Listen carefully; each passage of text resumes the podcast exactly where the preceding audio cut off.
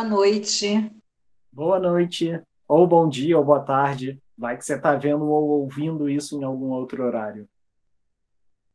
Seja lá qual for o horário, que a paz de Jesus esteja com todos nós. Graças a Deus. Graças a Deus. Vamos aos nossos recadinhos? Vamos sim. Em primeiro lugar, agradecer sempre. Agradecer desde já o seu like, né? o seu gostei, o seu compartilhar, que é muito importante para a gente, o seu compartilhamento.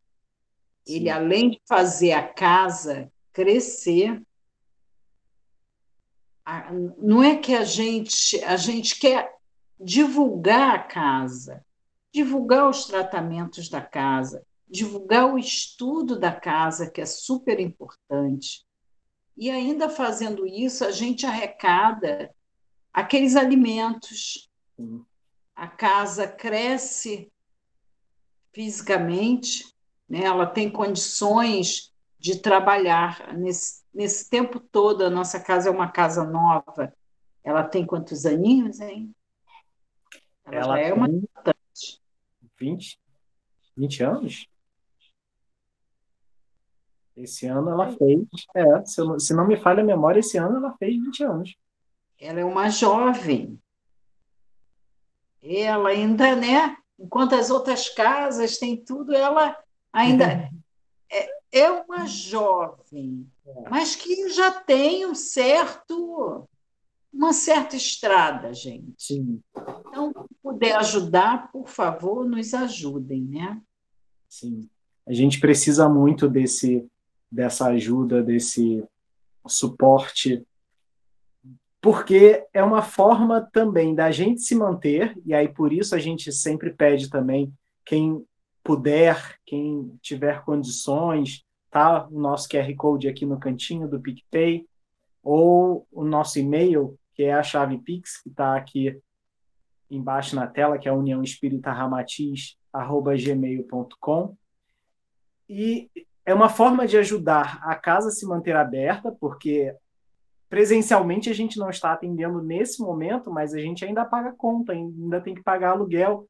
Então a gente precisa se preparar para quando os tratamentos voltarem, né? É, imagina, na, é, é, a casa, ela, quando estava funcionando, nós fazíamos rifa, né? É, é, é, além das doações, a gente tinha condições de fazer rifa. E agora não, não, a gente não faz mais. Mesmo ela, ela estando fechada, como o Anderson falou, ela gera despesa, ela tem despesa. Sim. Até para a própria, porque o que não é usado também estraga a gente. Sim, pois é. Então, é... e também elas servem de complemento né, para as nossas cestas de arrecadação de alimentos. Ah, sim, quando falta, vai lá. Sim, a gente complementa quando puder. Então, se vocês puderem doar qualquer valor que seja, já ajuda muito, a gente fica muito agradecido. E quem preferir doar, foi aqui do Rio de Janeiro, né? E preferir doar alimentos, seja alimento não perecível, material de higiene, material de limpeza, algo do tipo, e pode entrar em contato com a gente, que aí o Serginho e a Marisa vão conversar com vocês para ver o melhor dia, o melhor horário para fazer essa arrecadação, fazer esse recolhimento. Mas quem não puder dessa forma, a gente agradece do mesmo jeito e espera o retorno. Também. Sim. Tem outro também, o nomezinho na irradiação. Isso. Uhum. É, se você não está se sentindo bem ou tem alguém da sua casa que você goste, né, que você gostaria de colocar na, na, na irradiação, pode colocar o nomezinho dele para encher o formulário. Isso. O formulário está lá no nosso site, que é uniãoespíritaramatiz.org. Rolando a tela, você vai ver lá um formulário para cura espiritual por irradiação. Preenche com o nome completo, endereço completo da pessoa e deixa a espiritualidade trabalhar. claro, em paralelo, vai ajudando, vai se ajudando da melhor forma possível, porque esse tratamento de cura espiritual, ele é um tratamento em paralelo com o nosso tratamento do corpo. Ele não substitui. Então, da mesma forma também que não funciona sem fé. Então, não é só colocar o nome lá, é colocar e acreditar, né? Muito importante, Anderson, muito importante mesmo. E olha, tenho relatos de pessoas que estavam passando por problema, inclusive num estado assim já bastante depressivo e o nome foi colocado lá e aos poucos essa pessoa foi recobrando lá o seu estado normal e você vê como funciona também. Claro, de novo, não substitui, mas ajuda muito. Sim. Mais, mais alguma coisa? Todo sábado, seis horas da tarde, palestra. Então, Vamos ao tema de hoje? Vamos. Nosso tema de hoje é correspondente à nossa cromoterapia, que é o trabalho que a gente faz presencialmente lá na casa, de número 3. E qual é a, cromo de número 3? Jesus e a lei do cosmo. Isso. O que é a lei do cosmo? Excelente pergunta. Já, já chega chegando com, com a bomba. Hein, gente? Lei do Cosmos, a gente já pensa o seguinte. Bom, não deve ser só uma lei, né? Deve ser um, um compêndio de leis, deve ser um bocado, um, um código legislativo do cosmos funciona para o universo todo, né? Isso. Perfeito. E você quer entrar, Anderson, com a, já com o, o, o, primeiro slide, porque eu acho que o segundo a gente pode passar já lá mais para o final, porque o Sim. segundo é tão autoexplicativo. Vamos lá. Vamos lá, o é fera. então a gente já tem aí o próprio Jesus, claro, uma representação de Jesus. E o que, que ele tem a ver com a lei do cosmos, já que é Jesus e a lei do cosmos. E aí vamos lembrar lá o nome do primeiro capítulo do Evangelho segundo o Espiritismo? O nome do capítulo? Eu não vim destruir a lei. Isso. É, é, é tão significativo que o primeiro capítulo seja logo esse, né? Você vê como Kardec colocou ali de propósito e abrindo com, com chave de ouro o Evangelho segundo o Espiritismo, já deixando claro que Jesus não veio trazer nada que já não fosse conhecido ou aplicado no nosso mundo. Pois é, ele não trouxe nenhuma novidade. O que ele trouxe é lei. O que ele veio foi. Vai, vamos falar aqui nesse slide, né? Vamos lá. Então, Jesus representou três coisas. Vamos falar uma de cada vez. Ele disse que era o caminho. E por que ele era o caminho? Se a gente parar para pensar no que é um caminho, é um lugar por onde a gente anda, por onde a gente circula e vai de um ponto a outro, certo? Mas é, eu até brinquei outro dia dizendo que nesse sentido Jesus era muito mais um, um carro do que do que o caminho, né? Porque ele ajuda a gente a, a percorrer, né? E por que que eu disse isso? Porque esse caminho, quando ele diz que é o caminho, ele está se pondo ali como exemplo de conduta. Então ele está dizendo: olha, faça como eu faço, caminhe por onde eu caminho, né? Então eu sou a forma de você sair do seu ponto inicial e avançar muito mais em direção ao reino de Deus. É do tipo, faço o que eu faço. Isso aí. Jesus era o exemplo máximo disso, né? Não era simplesmente faço o que eu faço, não. É, porque ele não diz eu estou, ele não falava só, ele fazia. Ele era o exemplo. Não era, era o simples faço que eu falo. Ele fazia também, né? É. Além do caminho, ele também disse que era a verdade, e por que que era a verdade. Se a gente entender como a verdade, verdade é tudo aquilo que não tem como ser mudado, não tem como ser enganado, não tem como ser diferente, porque a verdade é uma só. A verdade em si, né? Não a, a nossa visão de verdade. Nesse sentido, ele foi a verdade porque ele explicou as leis. É, ele traz a verdade porque ele era a própria lei. Sim. Explicada e mastigada. Sim. Ele viveu né, a lei. É, isso. E falando em viveu, ele também disse que era a vida. E eu particularmente gosto muito desse terceiro, porque ele com isso quis dizer que matou a morte. É, isso aí é muito forte, né? Ele matou a morte. Na verdade, é o grande impacto da, da presença de Jesus aqui na, na Terra. Sim. Foi esse. E aí, de certa maneira, como diz lá no título do Evangelho segundo o Espiritismo, capítulo 1, ele mostrou por que, que ele não veio destruir a lei, mas dar-lhe cumprimento. Né? É, porque ele ainda diz: Eu sou o caminho, a verdade e a vida.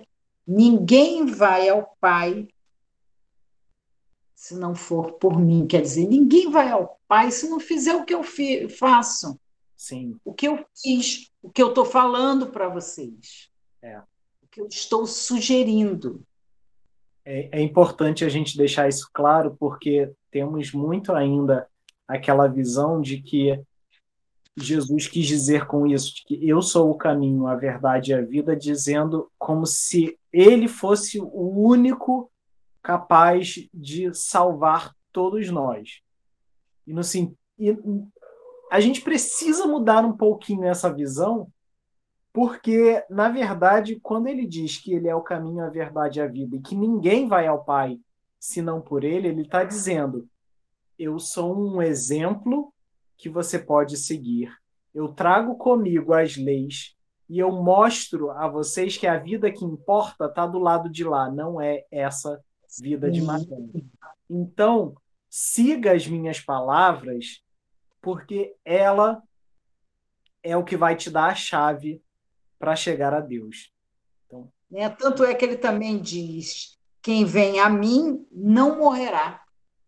Sim. Olha como é importante aí, como ele deixa claro que seguir o exemplo dele é a chave para a vida espiritual para boa vida espiritual, né? Porque se a gente para pensar também. Para os discípulos e passa 45 dias aqui com eles. Sim. Muito bom. É, mostrando mostrando é, é, realmente que ele não foi nenhum derrotado. Não. Ele matou ele tinha a morte. Que passar por isso. É. Até para servir de, de, exemplo, né? E... Sim, é porque ele podia fazer isso. Ele veio aqui para nos ajudar. E ajudou, uhum. sim. É... Agora, é muito interessante a gente ter essa visão hoje de Jesus nesse caminho verdade e vida, de acordo com o que a gente vê e entende do Espiritismo, mas vale dizer também que por muito tempo a gente não viu e não entendeu dessa forma, né? Inclusive, usou do nome dele para impor a crença, impor a religião a outras pessoas. Então, vamos refazer um pouquinho essa visão, porque da mesma forma que Jesus disse: ninguém vai ao Pai senão por mim, ou seja, ninguém chega a Deus se não fizer o que eu fiz, né? E o que que ele fez? Ele apontou o dedo e disse para todo mundo que não havia salvação? Ou ele, Ou então ele escolheu quem ia salvar, quem não ia salvar? Pois é. Então, da mesma forma, a gente também não pode ficar apontando o dedo e dizendo: olha só, você está errado. Porque a gente não está vivendo a vida da pessoa.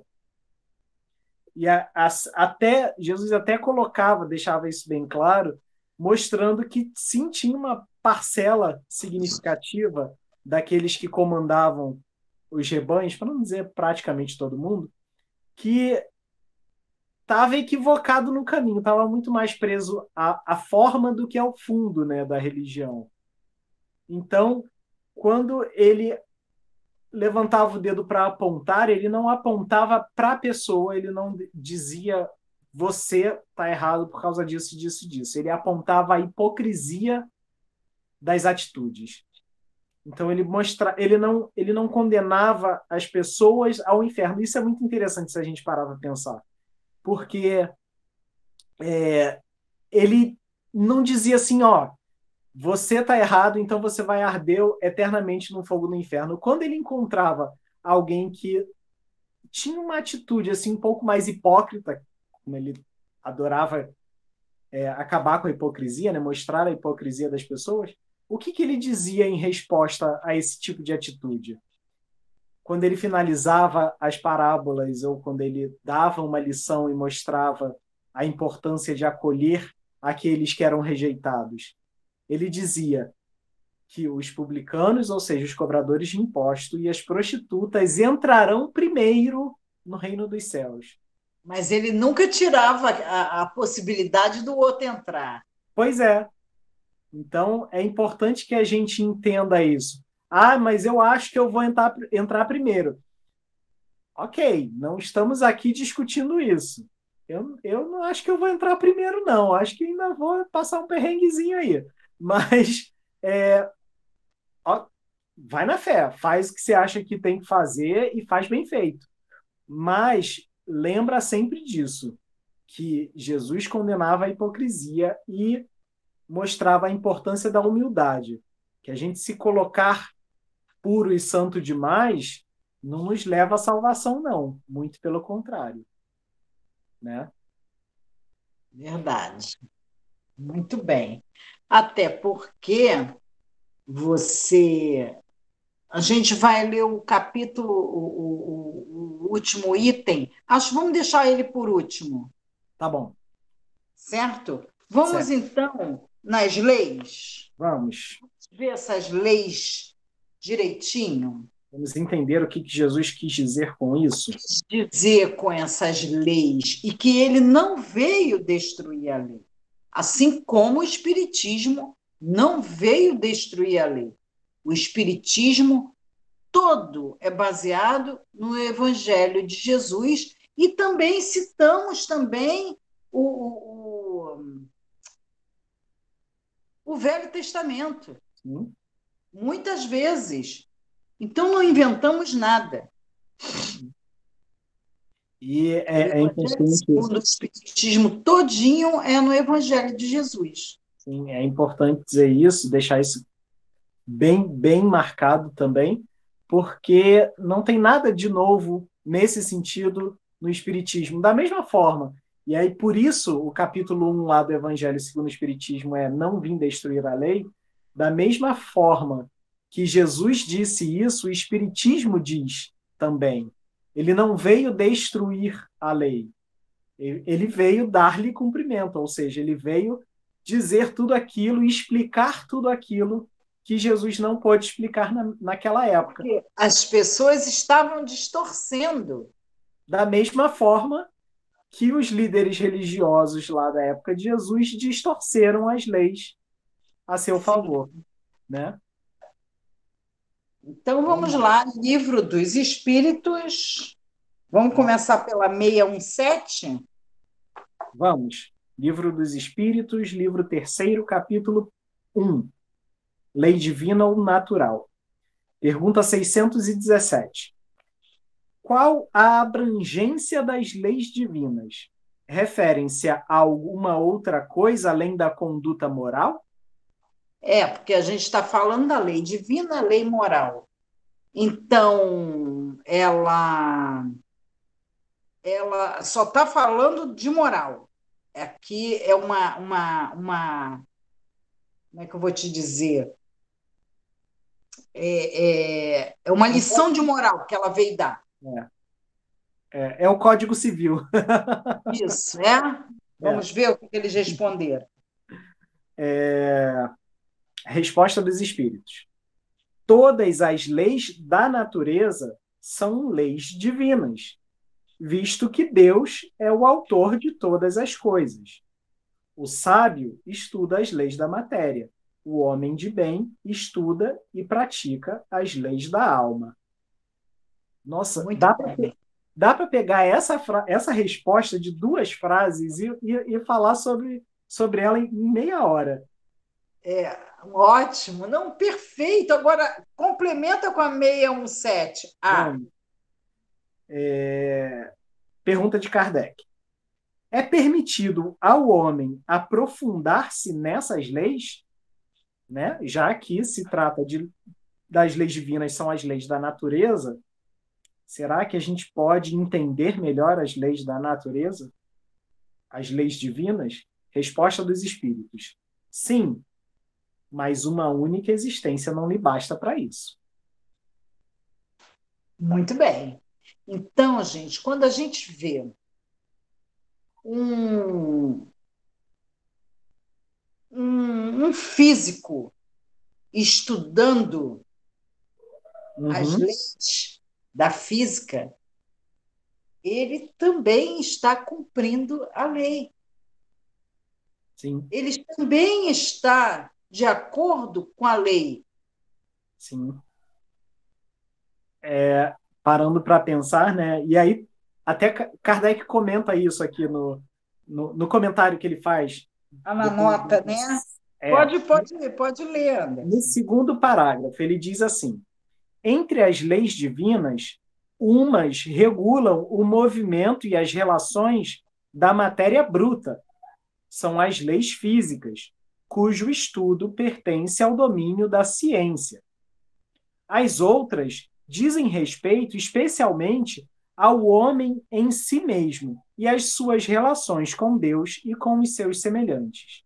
Abrangem tanto as regras da vida do corpo quanto as da vida da alma. São as leis morais. Então aí Kardec já coloca que as leis hum, divinas ou naturais se dividem em leis físicas, que tratam da matéria, e leis morais, que tratam da vida do corpo e da alma. Quer dizer, é legal porque é ciência e religião. É.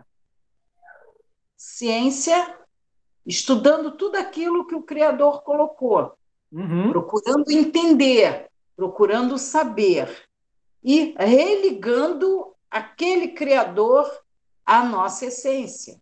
Sim. Muito bom. Para saber lidar com aquilo tudo. Sim. E se a gente é, parar para pensar. É, e para a gente parar para pensar também e ver que não tem não tem escape, não tem como dizer que as leis físicas não são leis divinas, se, se a gente consegue ampliar essa visão. Porque citando um exemplo. A gente entende que, quando os espíritos contam, que tudo no universo é permeado por um fluido cósmico universal, certo? A ciência já provou que existe isso, com outro nome. né? Há um, não, muito, não muitos anos atrás, que são partículas que permeiam toda a vida do universo, inclusive no vácuo. Mas, enfim, é, se a gente entender o que, que é o nosso corpo, de que, que ele é feito, ele é feito de tecidos, um agrupamento de tecidos que são formados por moléculas, e as moléculas nada mais são do que um agrupamento de átomos. E o que, que são os átomos se não manifestações de energia? Então, olha como a energia permeia tudo. Olha como tudo é energia. E por que, que eu estou falando da energia? Porque existe uma vibração, existe sintonia, existem coisas que permeiam todo o universo. E, por conta disso, a gente entra nessa sintonia. Né? É. Vamos na outra? Vamos. 622, que ela é maravilhosa. 622. Deus confiou a alguns homens a missão de revelar a sua lei? É. Será que, que faz sentido? É o que eu digo. Por que nós pedimos para compartilhar? Será por quê? Boa. Guarde para si. Por que guardar para si? A gente uhum. não compartilha tanta coisa que às vezes é até fútil. E às vezes a pessoa vem contar, é, eu já recebi, é, eu já recebi. Por que não compartilhar a lei? Vamos ver se nós vamos está, está certo ou não. É, que ele perguntou, né? Se os uhum. homens têm essa missão de revelar.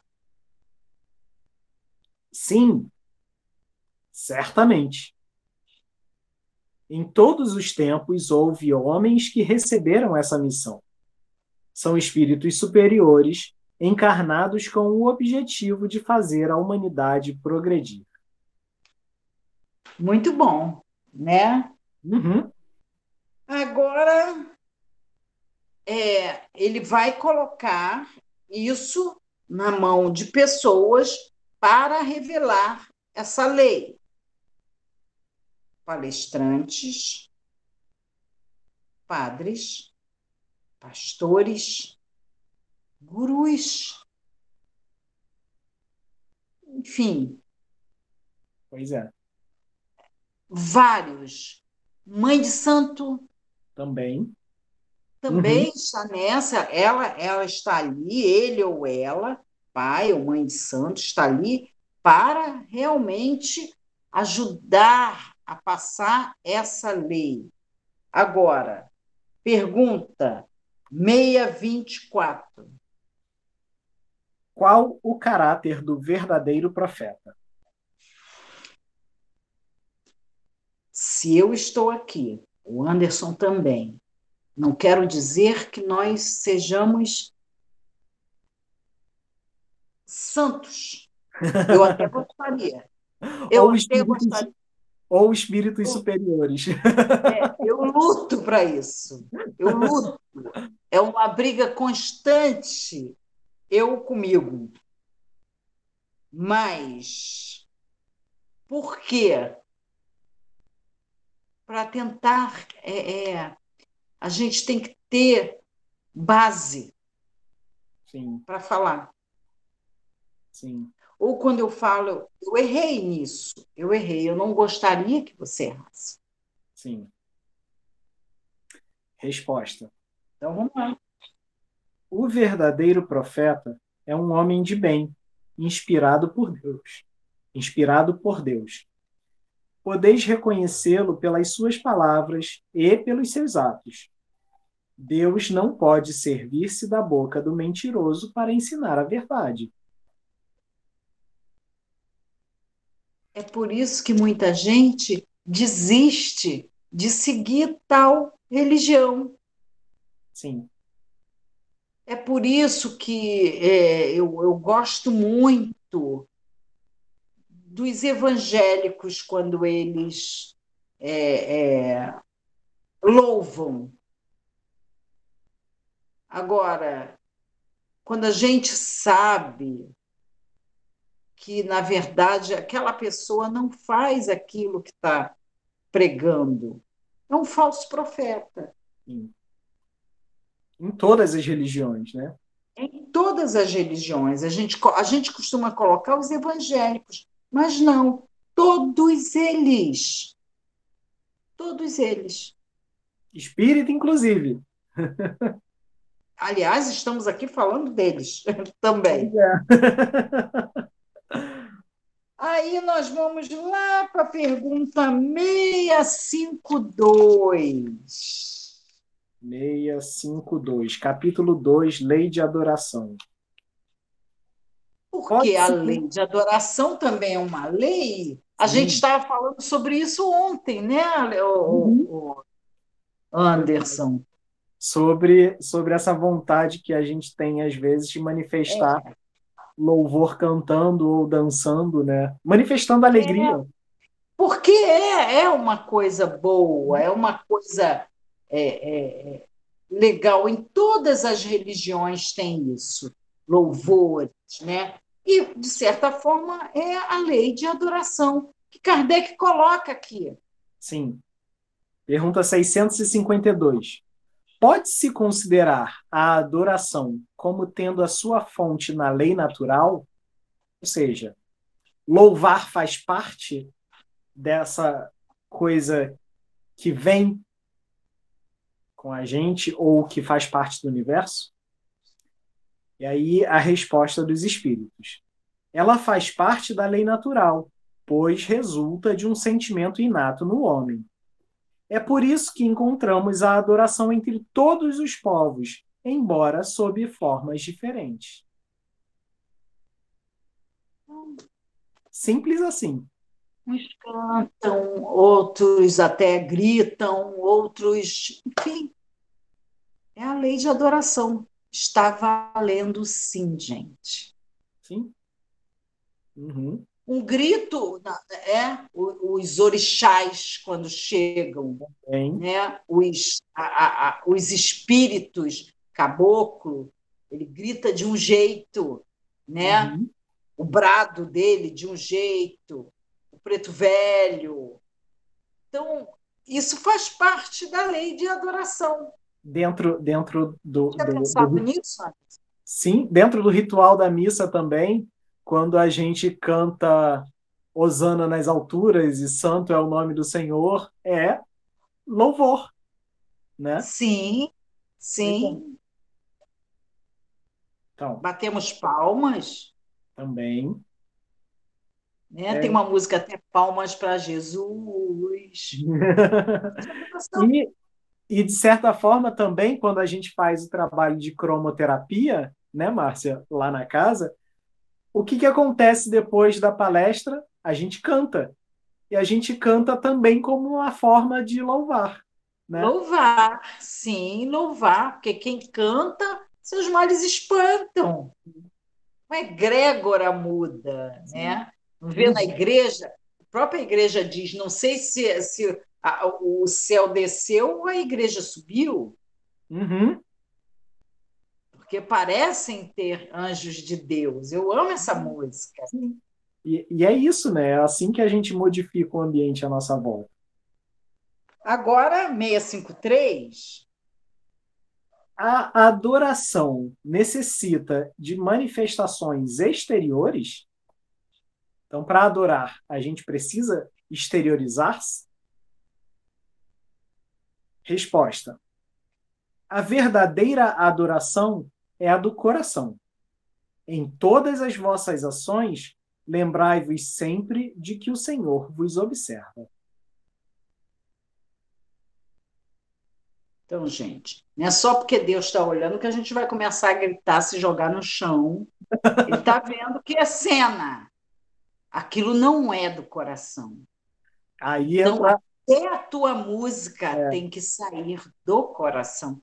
Aí entra a 653A. A adoração exterior é útil? Sim, se não for um vão simulacro. Olha o que a Márcia falou. Né? É sempre uhum. útil dar um bom exemplo. Porém, os que somente o fazem por afetação e amor próprio, mas cuja conduta de, desmente a sua aparente piedade, dão mau exemplo e fazem mais mal do que supõem. Então, também não adianta a gente querer mostrar essa alegria toda e louvado seja Deus e glória a Deus e tudo mais, se isso for da boca para fora e se a gente no íntimo não faz nada daquilo que deveria fazer. Porque é a gente não mostra com exemplos que segue Deus, as leis dele. As leis, né? Uhum. Gostei muito. E aí a gente vai lá para 659. Vamos.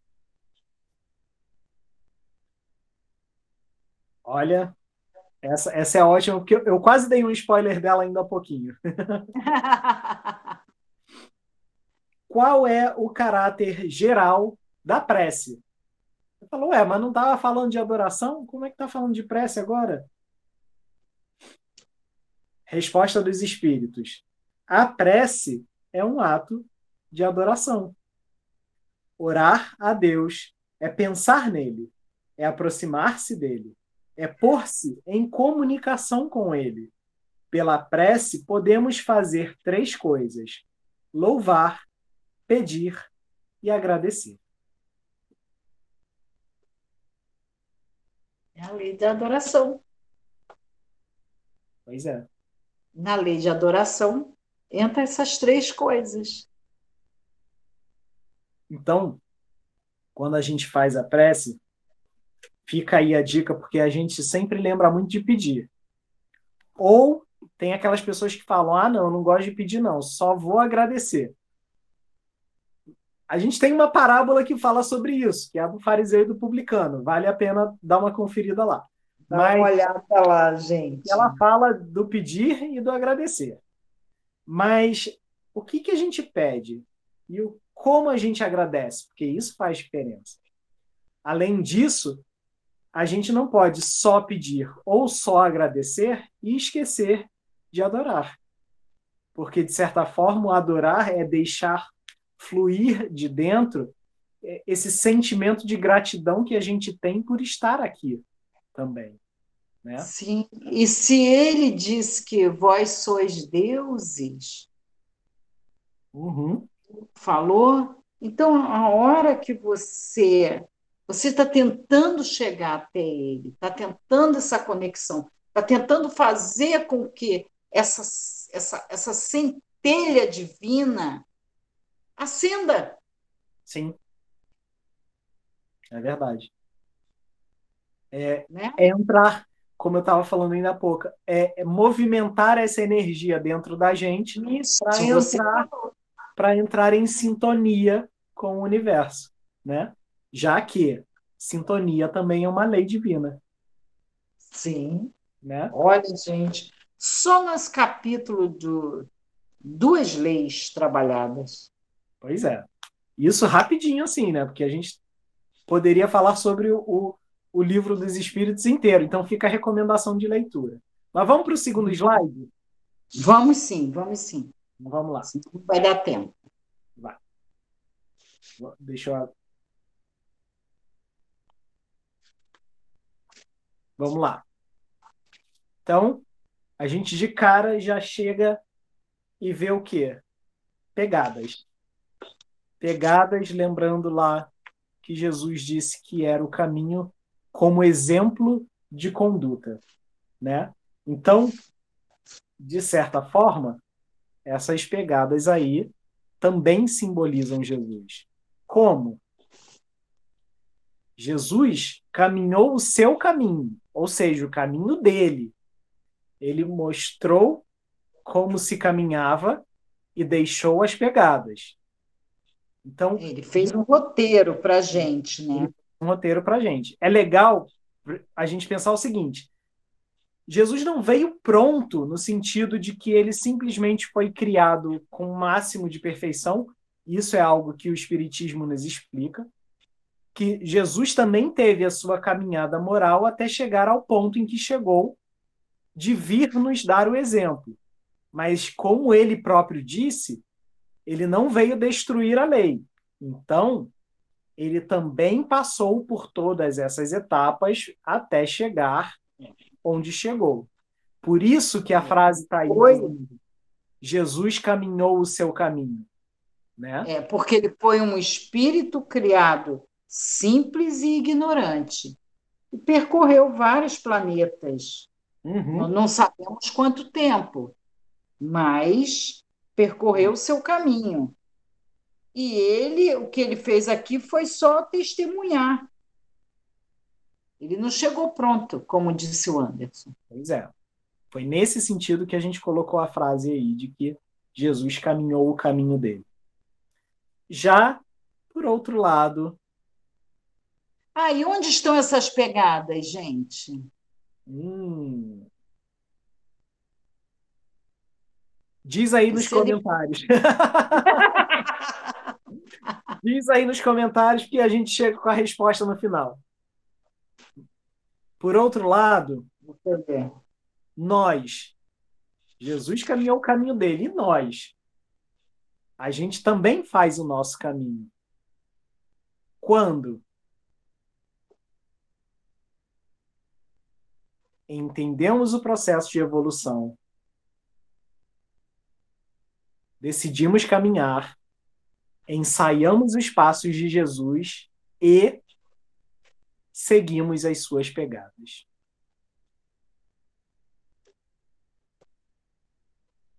Então, então onde estão as pegadas? Onde a gente hoje aqui já deu um spoiler, né? Vários. a gente tem que lembrar que tudo isso que Jesus fez ficou de alguma forma registrada para a gente através de um código chamado Evangelho. Ou seja, a boa nova. estão lá. Né? Então, a gente tem por onde se guiar. E o Espiritismo vem também com um código que relembra esse evangelho, que se chama Evangelho segundo o Espiritismo, e que nos ajuda a entender a visão espírita da moral cristã. Então, o Espiritismo não muda nada do que Jesus disse antes. Ele cumpre, ele explica, né?